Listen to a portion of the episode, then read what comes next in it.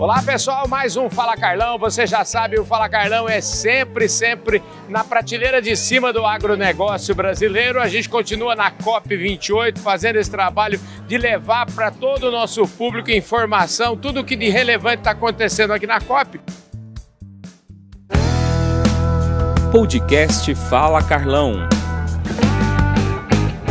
Gente do céu, o stand aqui da, do Hub da Amazônia está simplesmente espetacular. Aliás, o presidente do consórcio Amazônia Legal hoje é o governador Helder, o governador do estado do Pará, e eu tenho a honra de estar recebendo nessa entrevista agora a Hanna Tuma, que é a vice-governadora. Obrigado pela sua gentileza de nos receber. Um prazer estar falando com você, Carlão. É uma alegria encontrar e poder falar um pouco dessa expectativa, né? Maravilha. Ô, Hanna, deixa eu te falar, a gente está fazendo a cobertura e uma das. A, a palavra da ordem aqui é a tal da COP30, que vai acontecer lá no Pará. A gente vai conversar muito sobre isso, porque a Hanna é a coordenadora desse processo dentro do no Estado, então a gente vai falar muito sobre esse tema. Mas antes, Aqui no Fala Carlão, eu falo que ninguém nasce vice-governadora. Todo mundo tem uma história para contar. Eu queria que você falasse um pouquinho quem é a Hanna Tuma.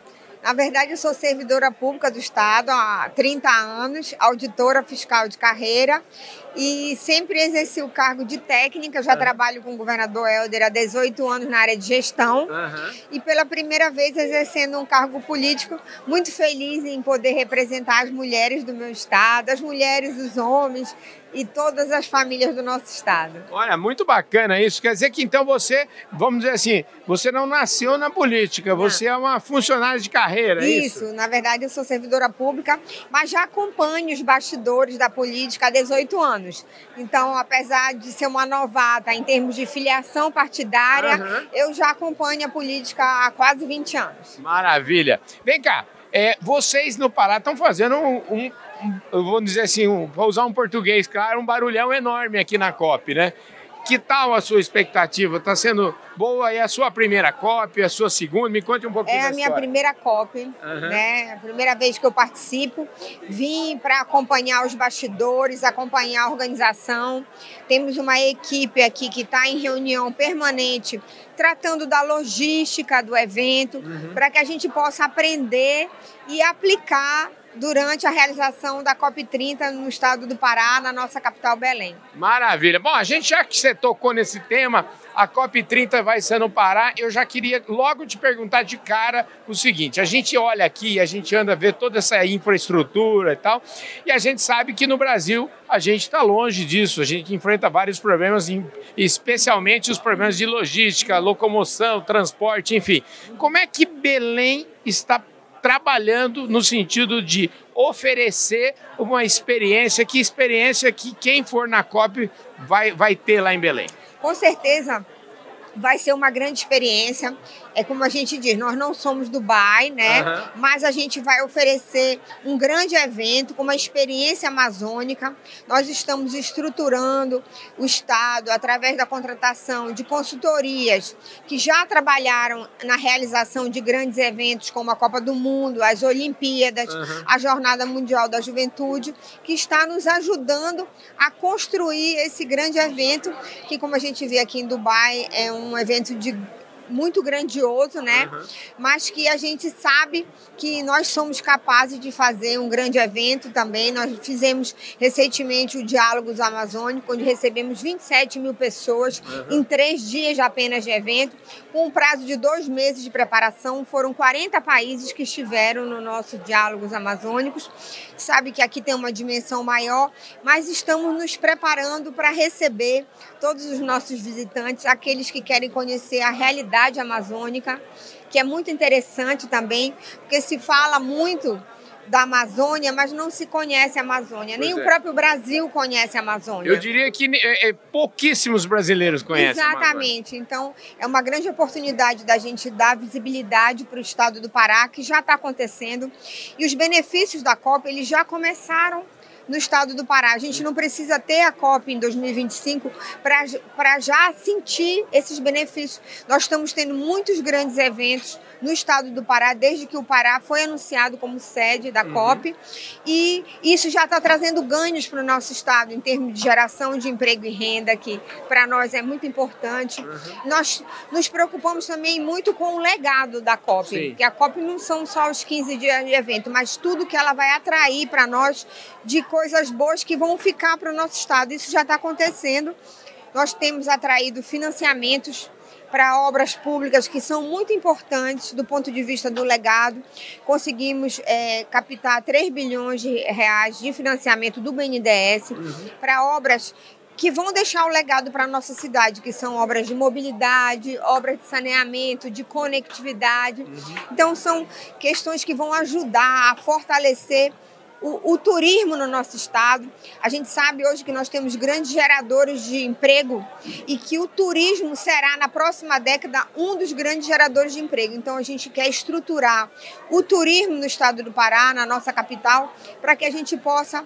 É, profissionalizar e fortalecer e com isso fazer com que Belém seja uma rota, uma grande rota de turismo e gerando emprego e renda para a nossa população, que é sempre o foco no nosso trabalho. Ô, Hanna, eu tive no Pará agora, coincidentemente, tive em Marabá 15 dias atrás, aqui pouco antes da COP, e lá a gente falava, bastidor, eu discutindo com meus amigos lá, falava assim, ó, eu estou um pouco preocupado, porque a gente sabe que a rede hoteleira de Belém não é tão extensa assim, é, temos esses problemas, e eu queria saber como é que vocês estão lidando com isso.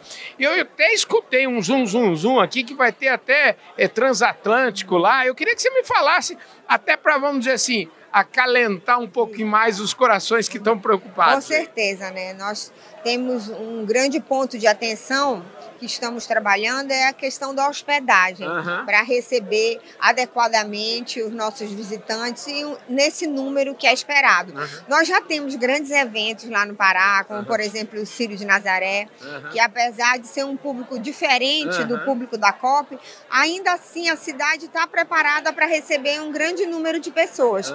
Só temos que cuidar da hospedagem, que é o nosso principal ponto de atenção. Sim. E para isso nós trabalhamos no diagnóstico e temos é, 17 é, soluções que vão nos ajudar a ampliar uhum. o número de leitos lá no estado. E já começamos a implementação desse planejamento. Fizemos recentemente, assinamos um protocolo com a Airbnb, uhum. que vai trabalhar com uma equipe no estado do Pará para poder ampliar o número de, de, de, de, de hospedagem, né? né? E a gente sabe que muitas cidades que receberam grandes eventos passaram por esse processo também. Uhum. É, e a gente está trabalhando com vários, como por exemplo, grandes navios. Uhum. Né? Para isso, estamos contando com a ajuda do governo federal para fazer a dragagem do nosso porto de Belém. E já estamos tratando com associação de cruzeiros internacionais para que a gente possa trazê-los uhum. para servir como hospedagem. Além disso, estamos trabalhando com acomodações provisórias, né? E muitas outras opções que estão sendo trabalhadas no Estado para a gente conseguir, com certeza, fazer um grande evento. Agora, tudo isso, obras e tudo isso é um legado que a cidade vai ficar com esse legado. Ontem eu conversava com o Marcelo, aqui mesmo, né, né, no, com o Marcelo, que é o secretário-geral aqui da, do consórcio, e ele até chamava atenção para um ponto, quer dizer, todo o legado urbano vai ficar para Belém. Mas existe um legado muito imaterial. maior, talvez, um legado imaterial, que é a realização da COP, e esse legado é um legado para o Brasil, inclusive um legado que vai fazer com que as pessoas, efetivamente, brasileiros e pessoas do mundo todo, conheçam de fato a realidade da Amazônia. Isso mesmo. E nunca se falou tanto em meio ambiente quanto agora, uhum, não é verdade? É verdade. E a COP vindo é um diferencial a mais. E a gente fica muito feliz dela estar tá acelerando vários processos. Você sabe, no estado do Pará, hoje nós já temos no currículo das escolas públicas uma matéria que chama-se Educação Ambiental, que, que foi implantada e nós temos mais de 600 mil alunos que hoje estão tendo aulas de educação ambiental. Então, além do legado material que são as obras, nós temos grandes legados, é uma expectativa de estamos trabalhando para grandes legados é, no sentido de fortalecer o turismo, qualificar a nossa mão de obra é uma grande oportunidade para que a gente possa trabalhar nessa qualificação, que é importante também para melhorar a renda da nossa população. Pois é, eu acho aqui, se fala que aqui mesmo, nessa COP aqui em Dubai, a gente tem aí 70 mil pessoas participando. Como isso tem crescido, é importante, vamos dizer assim, não sei, o Estado deve estar trabalhando com um número aí próximo a 100 mil pessoas para recebermos lá em, em, em, em É, na 25. verdade, pela, pela experiência e o estudo das COPs anteriores, uhum. é, fica em torno de 50 mil participantes aqui dessa área de negociadores, uhum. né? Em todo, então a gente está trabalhando nessa expectativa de 50 mil, porque 70 mil, pelo que a gente é, ouviu também dos organizadores, uhum. tem muita gente que trabalha apenas. Uhum. Então, cerca de 17 mil são pessoas que vêm, mas para desenvolver algum trabalho. Então, uhum. são pessoas que já moram na cidade ou nos arredores, né? Olha, então, mas eu venho trabalhar e venho de longe. Vou precisar, é... eu vou precisar de, de Não, hotel lá, viu? Tá garantida a tua hospedagem. Fique tranquilo. Todos aqueles que quiserem vir, é, nós estamos. Nós ficaremos muito felizes e com certeza vai ser uma grande COP, vai ser uma COP inesquecível sim e uma COP de grandes realizações. Maravilha. Hanna, eu agradeço demais a sua atenção. É, parabéns aí Obrigada. pelo trabalho de vocês. Obrigada, viu? Eu que agradeço. É isso aí, gente. Esse foi mais um Fala Carlão, sempre, sempre na prateleira de cima do agronegócio brasileiro. Conversei aqui com a Hanna Tuma e é o seguinte, gente, eu quero aproveitar a presença dela aqui para agradecer também aqueles que viabilizaram a nossa vinda aqui para esse evento aqui em Dubai. O pessoal da Ubifol, o pessoal da Datagromax, Grupo Public e Plataforma Agro Revenda. Muito obrigado a todos vocês e esse foi mais um Fala Carlão daqueles, né, gente?